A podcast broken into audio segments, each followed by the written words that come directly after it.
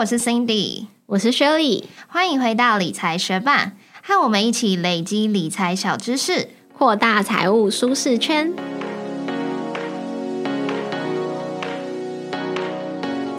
集的主题是 GameFi。但是在节目开始之前，我们要来先分享学伴在 Apple Podcast 的留言。他的名字是桃园陈先生。他说：“对于金钱的观念，我真的也是很害怕，会以为赚很多钱会要了我的命。直到最近才开始慢慢改变我的看法，赚钱应该是快乐满足的吧。”谢谢桃园陈先生特地到 Apple Podcast 为我们留下五颗星。相信你应该是听了我们前阵子分享第一百一十八集的 Podcast《致富信念》这本书才来留言的吧？那在那一集的节目中，我跟 Shirley 各自分享了很多我们对于金钱的看法。以及可能原生家庭如何影响我们对于金钱的看法的一些内容。那很开心你最近改变金钱观，觉得赚钱应该是快乐而且满足的吧？那就祝福你未来赚钱很顺利，嗯，也很快乐满足哦。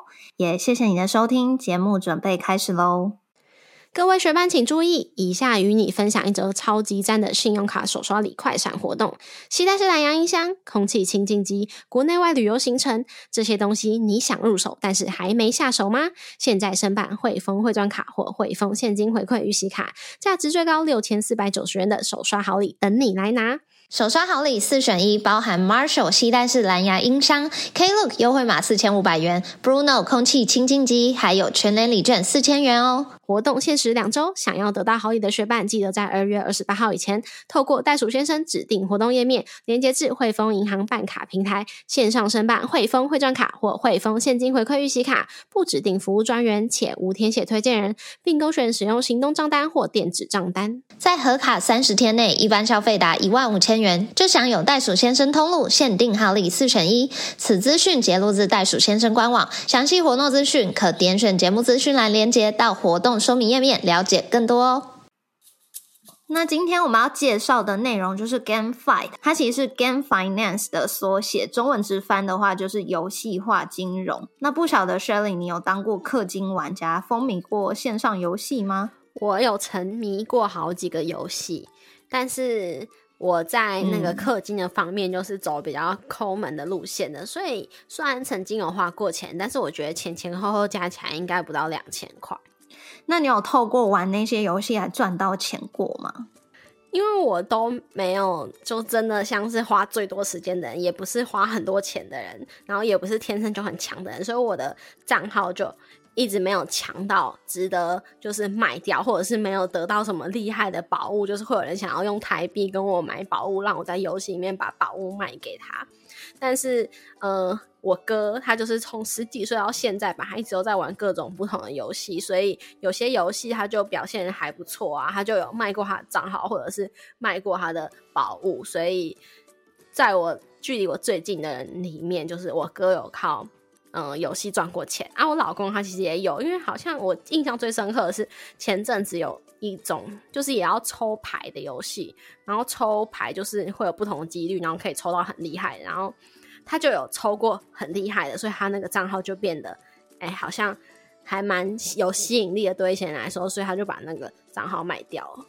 其实我小时候很小的时候，我也玩过游戏。那我真的是每天下课之后就守在电脑前面玩了很久游戏。但我也不是什么游戏高手，但是就是默默的练等升级，然后得到游戏的满足感。但是过去玩游戏的话，要么就是花时间，要么我们就要花钱买宝物嘛。但大部分人应该不是跟雪莉哥哥或是雪老公这么投入游戏，所以可能失去的时间跟金钱是回不来了，只得到玩游戏的满足感。那如果现在跟你说，其实有一类的区块链游戏，其实是可以让你边玩边赚钱的呢？但就是有这么好的事，GameFi 游戏化金融做到了。去年二零二一年的时候，因为疫情关系，其实蛮多人因为疫情失业。那透过这个区块链游戏，有许多民众就赚取了生活费，甚至还赚取比过往全职工作薪水更高的酬劳。那今天的这集 Podcast 内容，我们会介绍什么是 Game。Fi 要怎么透过 GameFi 来赚钱，而且介绍两款知名的区块链游戏，告诉你要怎么边玩边赚钱哦。如果你也是爱玩游戏的玩家，但又想在玩游戏的时间内同时替自己赚取收入，那你就一定要来听这节内容，一起来认识什么是 GameFi 吧。过去我们在玩游戏的时候，有些人会在游戏里面买点数、买宝物、买装备，当氪金玩家，不断的在游戏里面花费金钱还有时间，为的就是想要在游戏里面称霸。但是花了大把时间和金钱购买的这些虚拟宝物道具，除了在游戏的虚拟世界里面有作用之外，并没有办法转换成现实生活中可以运用的钱。另外，购买道具的玩家本身并没有这些虚拟资产的所有权，所以当游戏改版、角色升级后，可能就会发生旧的道具没办法使用，甚至当游戏发行商停止更新游戏后，过去在游戏里面所投资进去的钱，拿到的这些虚拟资产也都化为乌有。那 GameFi 和 NFT 其实就可以解决这样的问题。GameFi 是 Game Finance 的缩写，中文直翻就是游戏化金融。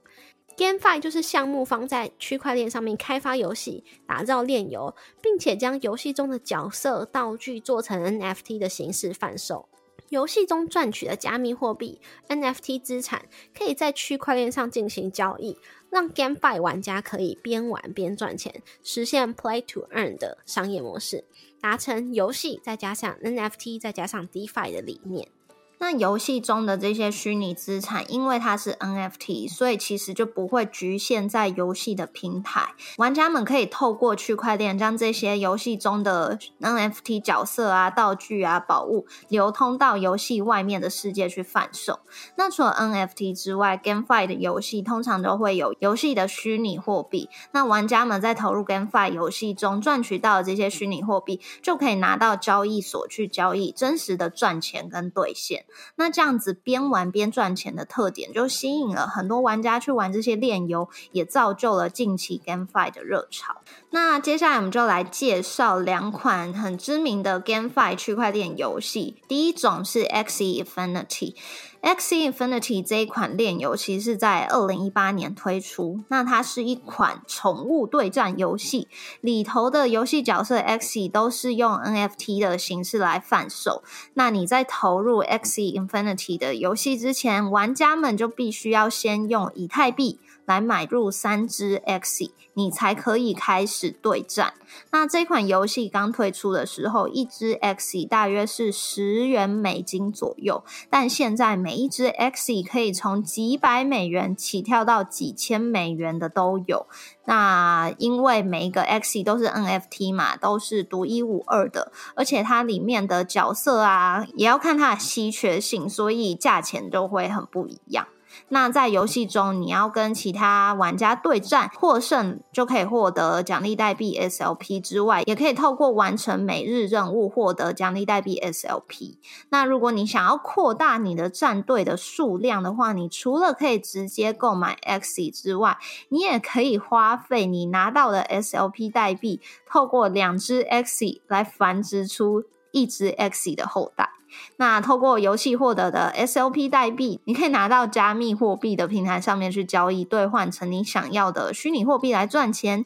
当然，你也可以透过贩售 Xe 角色的 NFT 来赚取加密货币。那在二零二一年五月的时候，SLP 的价格曾经来到台币十块钱，但是在录制节目的当下，现在一个 SLP 大约是零点六块台币左右。那接下来我们要来介绍第二款最近也很红的 GameFi 游戏，它叫做 Step N。那它的理念是 Move to Earn，也就是边运动边赚钱。这款 Step N 的 iOS App 下载量在日本甚至已经超过了 Nike Training Club 的这个 App 哦。那在加入 Step N 这款游戏之前，你必须要先购买跑鞋 NFT。那这个跑鞋 NFT 就分成不同的等级，有像是 Walker 啊，走路鞋。Jogger 啊，慢跑鞋；Runner 赛跑鞋，以及 Trainer 训练鞋。那 Step N 它是建构在 Solana 的公链上，所以如果你想要买入 Step N 的跑鞋，你就必须要先兑换 Sol 这个代币。那目前一双基础的 Step N 跑鞋大约是十个 Sol 左右。玩家就可以按照平常运动的需求去选择适合你的鞋种，因为不同鞋种的 NFT，他们赚取游戏代币的速度也不一样。那后续玩家就可以透过在外走路啊、慢跑啊的方式来去赚取可以变现的游戏奖励 GST，还有治理代币 GMT，来实现 Move to Earn 边运动边赚钱的理念。但是大家在选择鞋种的时候也要注意，因为如果你平常是走路，但是却买了一双 Runner 赛跑鞋的 NFT 的话，你可能也达不到赛跑鞋它需要跑步达到的时速来赚取游戏奖励代币哦。那在 Step N 中，除了你可以去贩售你的跑鞋 NFT 来赚钱，或者是透过 GST、GMT 的代币赚钱之外，如果你是手中持有多双跑鞋 NFT 的玩家，你甚至还可以出租你的跑鞋 NFT。也就是说，假设我想参与 Step N 这款游戏，但是我还不想要买入跑鞋 NFT 的话，我也可以用租的。那近期 Step N 它宣布，除了 SO 之外，它也支援币安币来支付。这个消息一出，Step N 它的治理代币 GMT 的价格也大大上涨了一波。它甚至在币安交易所的二十四小时交易量记录高达二十四亿美元，超过了比特币十九亿美元。经过刚刚那两个游戏的介绍，学伴们应该大概可以了解到一些 GameFi 游戏的运作方式和赚钱方式。那接下来我们就再来仔细的一一介绍 GameFi 游戏的一些共同的赚钱方式和特色。第一就是 GameFi 游戏和传统游戏最大的不同，就是游戏角色和宝物的 NFT 化，每个角色和宝物都是独一无二的 NFT，也因为变成 NFT 的形式，代表这些虚拟资产的所有权不再是属于游戏开发商，而是将角色、宝物 NFT 的所有权转移到玩家的身上，让玩家可以将在游戏中获得的这些 NFT 资产在市场上面出售。解决过往传统游戏无法将游戏内的虚宝价值流通到市场上的问题。第二，就是有部分的 GameFi 炼油的角色和道具 NFT 是可以作为 DeFi 平台的抵押品的。那这样子，玩家就可以透过抵押自己在游戏中的 NFT 来借贷质押，以便赚取报酬。那第三就是，通常 GameFi 游戏都会给予奖励代币。那这些奖励代币除了在游戏内可以使用外，项目方也会将这些代币上架到虚拟货币的交易所。那这样玩家就可以透过交易所将游戏中的代币转换成其他的加密货币，甚至是法币。不像是传统游戏中你得到的游戏奖励只能在游戏的世界中使用，无法换成现实世界资产。那 GameFi 它就是可以将游戏里面的资产真实的转换成现实可用的代币，实现边玩边赚的理念。最后就是部分的 GameFi 链游也会有去中心化组织到买入游戏的治理代币，并且质押的持有者就有机会成为道的成员，来参与游戏的管理与提案，为游戏提出改进升级的方案。道的出现让玩家有机会可以决定 GameFi 链游未来的发展。那虽然 GameFi 它边玩边赚钱的这个概念听起来真的很美好，不过让玩家血本无归的诈骗项目也是遍地开花，所以大家在参与 GameFi 的时候也要记得仔细评估风险。那接下来我们举出两个知名 GameFi 的诈骗案，来让大家了解一下参与 GameFi 会遇到的风险有哪些。第一个是之前很红的 GameFi 链游 Crypto Mines，它这一款游戏模式非常。简单，因为玩家只要买船、买工人，组成舰队之后，每天就是玩游戏，寻找游戏代币 Crypto Mines Eternal。那因为这个 Crypto Mines Eternal 的价格在短期内不断的上涨，所以就吸引很多的用户来加入，因为他们就是只要呃买船、买工人，组成舰队之后，找到这个 Eternal 之后，就可以透过这个游戏代币不断上涨的价格去贩售。来赚钱，但因为这个 Eternal 的价格上涨，所以新用户要开始玩游戏的成本就变得很高，因为他可能买船、买工人这些钱要用 Eternal 去买，就变得越来越贵。那 Eternal 后期大幅的暴跌，原先一个 Eternal 从两万台币的价格跌到了三十七块台币。暴跌之后，当然就没有新玩家要进场啊，所以整个游戏的经济体系就崩塌了。那 Crypto Mines 的这一款游戏，它的玩法其实算是资金盘的一种，因为后进玩家加入的成本，其实就是前期玩家赚到的钱。那第二个知名的诈骗案就是项目方卷款潜逃。也就是项目方 Rockpool 了。那它这款区块链游戏是叫做 Squid Game，也就是取材于 Netflix 影集鱿鱼游戏的一款链游。那这游戏中也跟 Netflix 影集鱿鱼游戏一样，它需要有四百五十六位玩家的参与才能开始游戏。那获胜的人就可以拿走所有的奖金。不过，想要参与这场游戏的玩家，他们都必须要用游戏代币 Squid 来购买门票。那这个 Squid 代币的价格就不断的一直涨，一直涨。光是去年二零二一年十月三十一号到十一月一号这两天，Squid 代币的价格就涨幅高达五千五百七十一趴。但是这个 Squid Game 这款游戏电游的项目方就在十一月一号，这个 Squid 代币价格达到历史高点的时候捐款潜逃，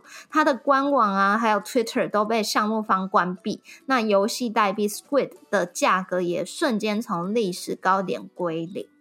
我们两个其实都没有真的投入过哪一个 GameFi，所以我们也没有从 GameFi 里面赚钱过。但是今天这节节目的资料主要是 Cindy 你准备的嘛？那你可以跟我们分享说，你做完这些研究啊，准备这些资料之后，你对于 GameFi 有怎样的看法吗？嗯，因为刚刚就是有讲说 GameFi 里面其实，嗯，里面的 NFT 的角色。是真的，如果早期投入的话，是可以赚到钱嘛？因为像刚刚说的那个 X Infinity，它原先 X 的角色一只才十美元左右，后期就涨到几百元美元、几千美元。跑鞋也是一样，你也可以去出租，然后从里面赚钱。所以我觉得是真的有 GameFi 好的项目，大家是真的可以边玩边赚钱的。但是我研究的过程中，对我来说，我会觉得我们之前介绍过这么多加密货币的一些赚钱的方法啊，或者是交易的策略，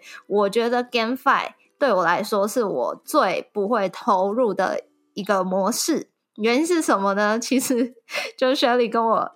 我一起玩过游戏，就知道我是不太会玩游戏的人。然后呢，研究这个 Step N 的这个项目的时候，就发现说，其实要去玩这个 GameFi 的话，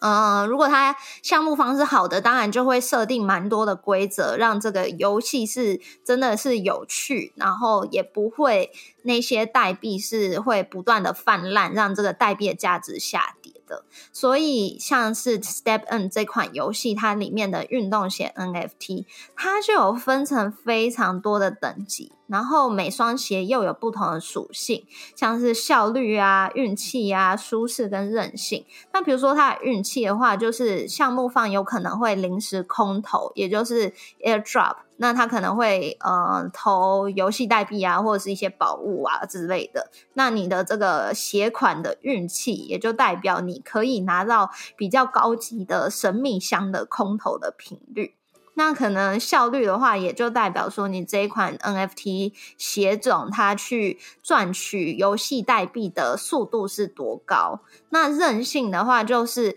你的这个 NFT 跑鞋，它其实你跑一跑，它是会消耗的。也就是说，你后期这双鞋还需要花费游戏代币 GST 来去修补它。那这个韧。那个这个鞋种一开始的韧性越高的话，就代表你的耗损率会比较低，也就是耐久度比较持久，维修的成本也会比较低。然后又有分成不同的鞋种，然后不同的运动速度，然后不同的能量。能量就是说，很像你过去在玩游戏，每个角色可能都有那个它的那个血量嘛，所以你可能血量归零之后，你今天就是要慢慢等你的能量恢复，你开你才可以再玩。那 Step N 这款游戏也是一样，就是每个鞋款它有不同的能量消耗，那你可能呃每天的能量是固定的，除非你又要再花钱买能量。所以也不是说我二十四小时都去跑步，我可以二十四小时赚钱，也不是这样子。然后又有分稀有度啊，什么灰色的鞋、绿色的鞋、蓝色的鞋、紫色的鞋、橙色的鞋，就对我来说，这实在是太复杂了。因为我不是很喜欢去呃研究游戏攻略的人，所以我觉得 GameFi 真的是研究完，我虽然觉得是挺有趣，可是是我自己不会去参与的一个。就是虚拟货币的赚钱方式。那我觉得其实它很适合真的很热爱游戏的人们，而且是会去呃认真研究游戏攻略的人。那如果是这种学伴的话，我也是觉得说，如果你们有有兴趣的 GameFi 项目，就推荐你们去参加那些可能游戏公会啊，或者是呃有有在研究游戏攻略的一些频道。Discord 之类的，就是大家可以 一起动动脑筋，看要怎么从这个 GameFi 的项目中，呃，最大程度的边玩边赚钱。那我自己研究完的一个结论就是说。边玩边赚钱是许多玩家的理想。那眼光比较精准的玩家，他就可以在早期投入项目的时候，就是赚取这个游戏奖励代币它价格上涨的利润。那也会在一开始项目方会比较多有一些空投 airdrop 活动的奖励，但是也如同我们前面节目中提到 GameFi 的风险，就是一旦项目的热潮过了，它的游戏奖励代币的币价就有可能大幅下跌，那不诚实的项目方也可能割了韭菜就跑了。所以，如果想要透过 GameFi 来实现边玩边赚钱。这个理想的学伴，就建议大家要好好去了解项目方的背景，详细的研究这个项目的白皮书内容，看他在白皮书里面确认说，哎，他未来游戏的玩法要怎么走，那他的商业模式是什么，后续的规划有哪些，有没有符合你你对这款游戏的期待？那研究完毕才再投资你的金钱进去哦。谢谢你在忙碌的生活中愿意播出时间来和我们一起学习，在这里也诚挚的邀请你在 Apple Podcast 和 Spotify 上面帮我们打新留言，让这个节目被更多人听见。同时，也欢迎你到 Instagram 去搜寻理财学伴，找到我们来跟我们聊一聊。如果你也愿意支持我们，继续把理财学伴做得更好，让这个节目被更多人听见，欢迎你分享理财学伴给身边也想一起学习投资理财的朋友哦。我们的网站上也会有文字版的整理，如果想收藏或是回顾，也欢迎你上去看看。网址是 moneymate 点 space 斜线。GameFi 拼法是 M O N E Y M A T E 点 S P A C E 斜线 G A M E F I，也可以从节目简介中找到网址哦。理财学伴，我们下次见，拜。好，我们已经在节目上面分享过很多次，就是关于我是音痴这个事情，所以，嗯。所以我基本上没有什么擅长的歌，或者是哦，如果不得已一定要跟我朋友去 KTV 的话，那我就会点这首那种招牌歌。之前是没有的，可是呢，我最近应该有算是培养两首勉强可以唱的歌。嗯，对，然后因为我好奇，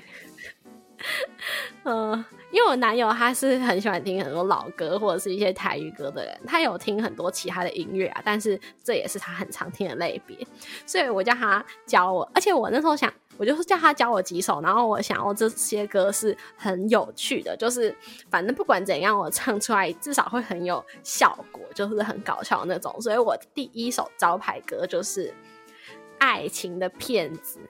那个那个台语歌吗？对，然后反正。里面就是什么？里面歌词就是会有说什么什么挖门力什么烈良心底德维那种的 这种歌词，然后前面也很好笑，就是的那种歌词很好笑。然后第二首招牌歌就是什么啊？爱到才知痛，反正就是这种比较有点那种傻狗血感的台语歌。所以那是国语歌吗？没有没有，他们会有那个国语的名称，这样我们可以直接叫“嘿 Google” 播放《爱到才知痛》这样子，所以他在那里面是台语啊，什么“爱德加摘田”啊那样子。这个我没听过，哦，我到时候再传给你。然后，所以这算是我的招牌歌。现在我只要去洗澡的时候呢，我只要去洗澡，有时候就是我进，因为因为我不是跟你说我们家就是那个 Google Nest 有点多，所以我放一颗在厕所嘛。所以就是我去厕所的时候，就是我老公他就会帮我放爱到才知道，所以我一进去厕所就会想起来。我觉得很不错哎，就是你就在厕所练这两首歌很好啊。对啊，然后呢，昨天，嗯，哦，昨天晚上我们先回我家，就是我娘家，离我们这里很近，走路就到了。然后回去拿呃牛奶，然后在回来的路上，我们想说，哦，就反正也是要放假了嘛，星期晚上，然后我们的路上刚好有开了一间 bar，所以。我们就去那里，然后带着我们牛奶进去，还叫老板说：“哎，牛奶可以先帮我们冰一下吗？”那我们就在那里喝酒，然后回到家，喝觉得蛮开心的嘛，所以就在客厅又在叫 Google 帮我们播那个歌，安静。对对对，然后我就先我稍微唱了之后，然后呢，之后我就唱了其中一首，然后就叫他说：“哎，那你再帮我播下一首的招牌歌。”但他就莫名其妙播了 Despacito。这就不是我的招牌歌啊！但我想说，哦，反正我也是，就是看到西班牙文可以念得出来吗？我可以来试看看。但后来还是太难了。然后之后我们去洗澡的时候，我就跟他开始就跟他解释说，反正我跟他炫耀了那个我知道的微博的西班牙文。然后就说，哦，那 despacito 就是后面加一个什么 ido，就是小小的什么，所以说还有什么 bogo，然后什么变成 bogido 之类。反正我就跟他讲了一些我。知道的很少的西班牙文里面的，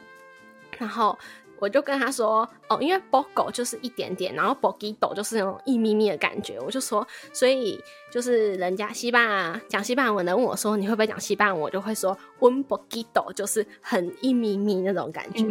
然后他就说：“哦，那如果有人问你你会不会讲日文，你就要先说就懂，然后露出一个很痛苦的表情，然后再开始跟他说 q 进。”呃，刘一克天凯，反正就是开始讲那些我前阵子看到的那些动画里面的日文，什么鸠杀黑胆，就是那些动画里面的日文，完全没什么实用价值，什么巨人呐、调查兵团那些，他就开始讲了一大堆，就说他就叫我要先说就懂了，表情很痛苦，然后开始讲一堆那个动画里面的日文，这样子。那个日本人就知道我意思，他们觉得超搞笑。嗯，很白痴哎，我可以想象，而且重点是我也完全听不懂。但是我觉得你可不可以练一些你的招牌歌，但是那个歌词不要这么悲伤的。就是你们现在是新婚夫妻，然后你在那边唱什么爱情的骗子，就觉得很好笑哎。哎，他还叫我，他还叫我，如果去我朋友的婚礼上面可以表演，那我就说你太好最好。是啦，应该有一些台语是比较欢乐的歌吧？你可以再练练看。哦，学班可以推荐，要好笑又欢乐的哦，然后又不会太难。好，很期待。哎，我也要听，下次去你家你要唱给我听。好啊。